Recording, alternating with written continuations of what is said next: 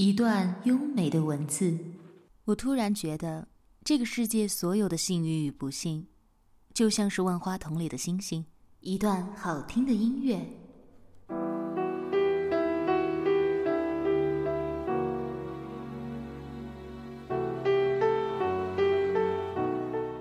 美文欣赏，让文字像音乐般流淌。Hello，大家好，这里是荔枝 FM 二零幺二四。在今天的美文欣赏节目当中呢，桃子要给大家推荐的是一篇作者刘继荣写的《母亲，我怎么让你等了这么久》。我一向以为母亲会永远在老屋等我，无论何时，只要喊一声“妈”，那个亲切的人便会欣喜的奔出来。我从未想过，有一天。我再也找不到他了。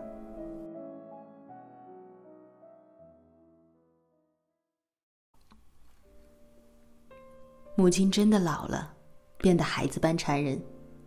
每次打电话来，总是满怀热诚的问：“你什么时候回家呀？”且不说相隔一千多里路，要转三次车，光是工作、孩子已经让我分身无术，哪里还抽得出时间回家呢？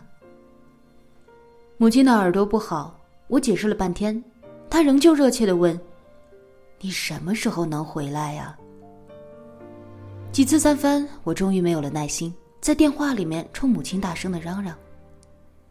她终于听明白了，默默的挂了电话。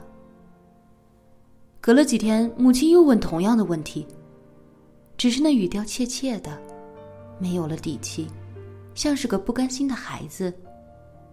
明知道问了也是白问，可就是忍不住。我心一软，沉吟了一下。母亲见我没有烦，立刻开心了起来。她欣喜的向我描述：后院的石榴都开花了，西瓜也快熟了，你回来吧。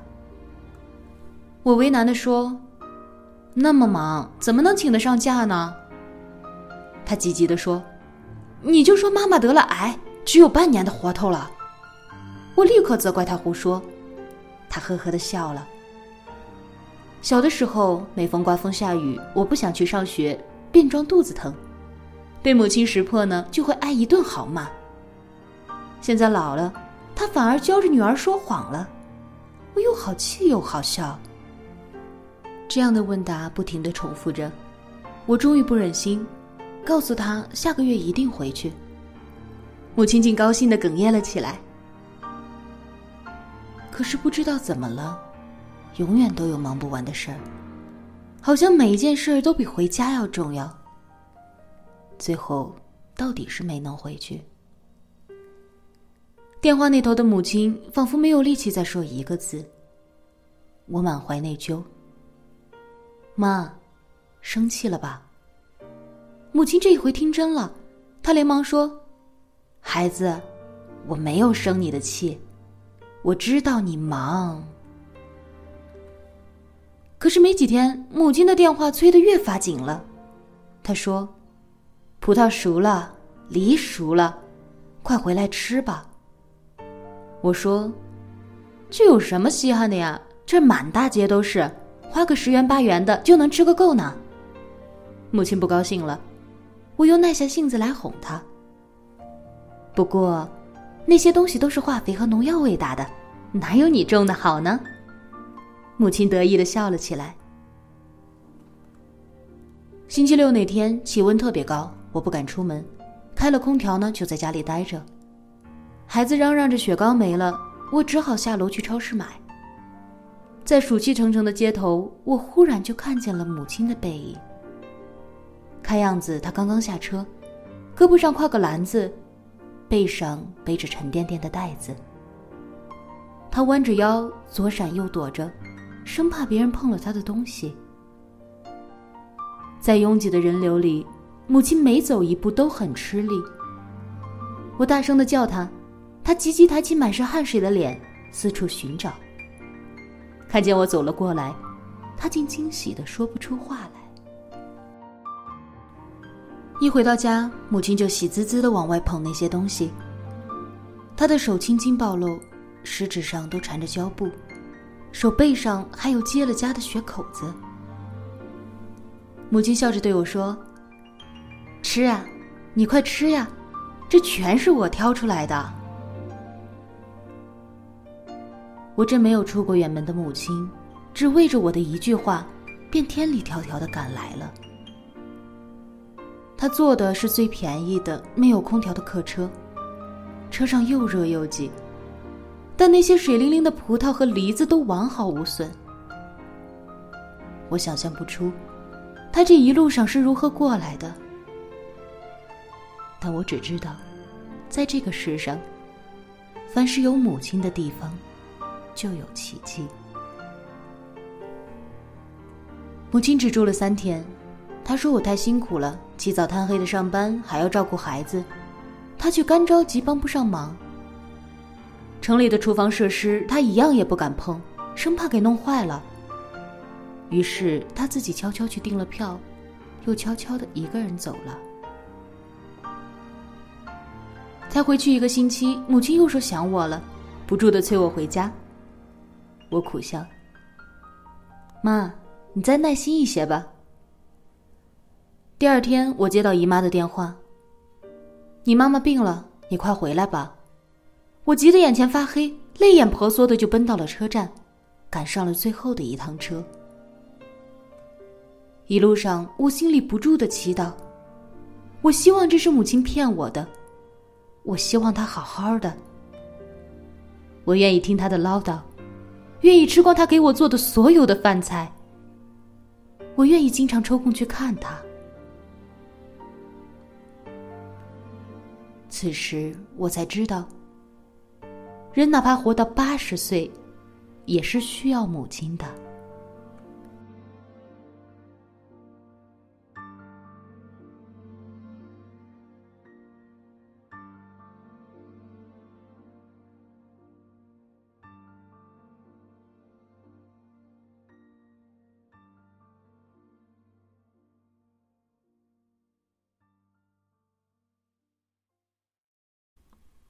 车子终于到了村口，母亲小跑着过来，满脸的笑。我抱住她，又想哭又想笑的。我怪她：“你说什么不好啊？你非说自己有病，亏你想得出来。”受了责备的母亲仍然无限的欢笑。她只是想看到我。母亲乐呵呵的忙进忙出，摆了一桌子好吃的东西，等着我的夸奖。我毫不留情的批评他：“红豆粥煮糊了，水煎包子的皮太厚了，卤肉呢味道又太咸了。”母亲的笑容顿时变得尴尬，她无奈的搔着头。我心里暗笑，我知道，一旦我说什么东西好吃，母亲非得逼我吃一大堆，走的时候还得给带上，就这样我就被她喂得肥肥胖胖的，怎么都瘦不下去了。而且啊，你若是不贬低他，我又怎么会有机会占领灶台呢？我给母亲做饭，跟她聊天母亲长时间的凝视着我，眼里满是疼爱。无论我说什么，她都虔诚的半张着嘴，侧着耳朵凝神的听。就连午睡，她也会坐在床边，笑眯眯的看着我。我说。既然这么疼我，为什么不跟着我住呢？他说：“住不惯城里的高楼。”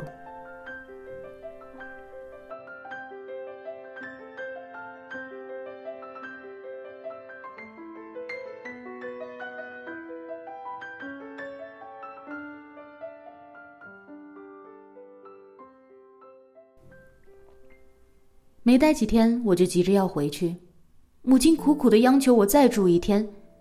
他说：“今早已托人到城里买菜了，一会儿准能回来。他一定要好好的给我做顿饭。县城离这九十多公里路呢，母亲要把所有他认为好吃的东西都弄回来，让我吃下去，他才能安心。”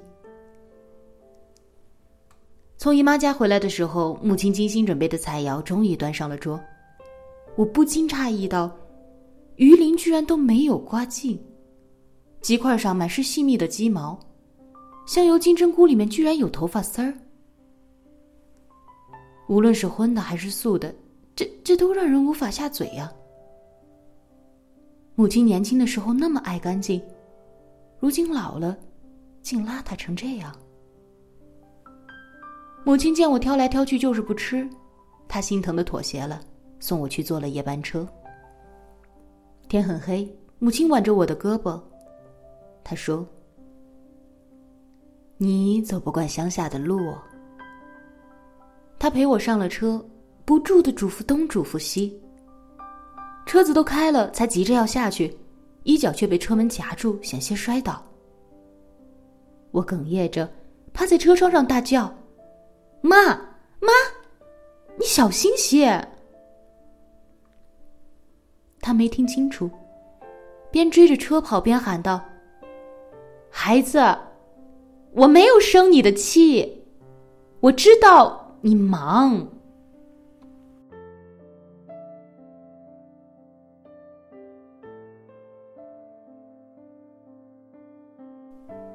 这一回，母亲仿佛满足了，她竟没有再催过我回家，只是不断的对我说一些开心的事儿。家里又添了一头很乖的小牛犊。明年开春，我就要在院子里面种很多很多的花。听着听着，我心里一片温暖。到年底，我又接到了姨妈的电话，她说：“你妈妈病了，你快点回来吧。”这我哪里相信啊！我们前天才通的话，母亲说自己很好，叫我不要挂念。姨妈只是不住的催我，半信半疑的我还是回去了，并且买了一大袋母亲爱吃的油糕。车到村头的时候，我伸长了脖子张望着，母亲没来接我，我心里忽的就有了一种不祥的预感。姨妈告诉我，给我打电话的时候，母亲就已经不在了，她走得很安详。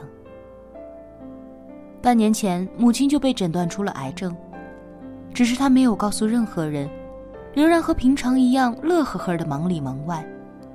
并且把自己的后事都安排妥当了。姨妈还告诉我，母亲老早就患了眼疾，看东西很费劲。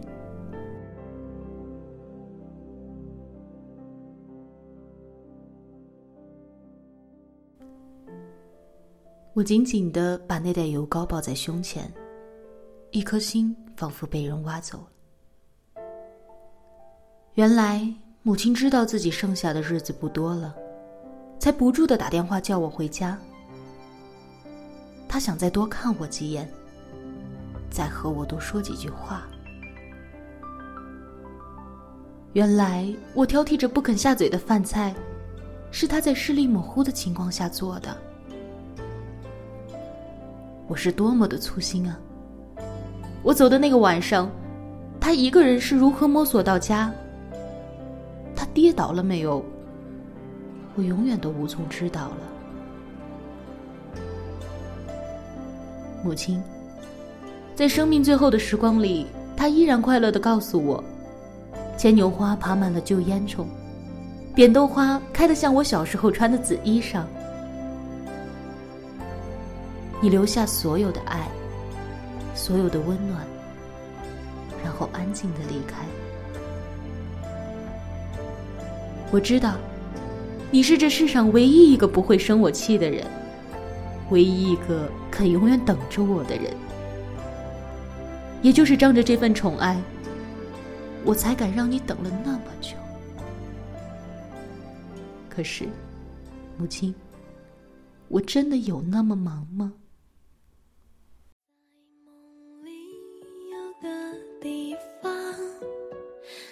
是否还记得吗？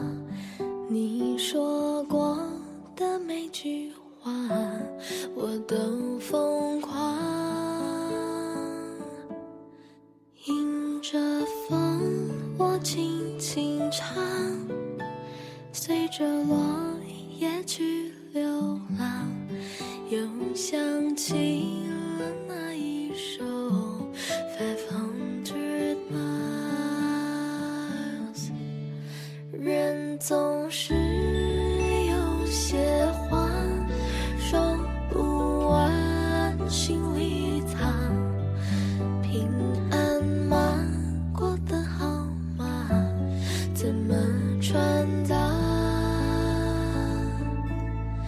人总是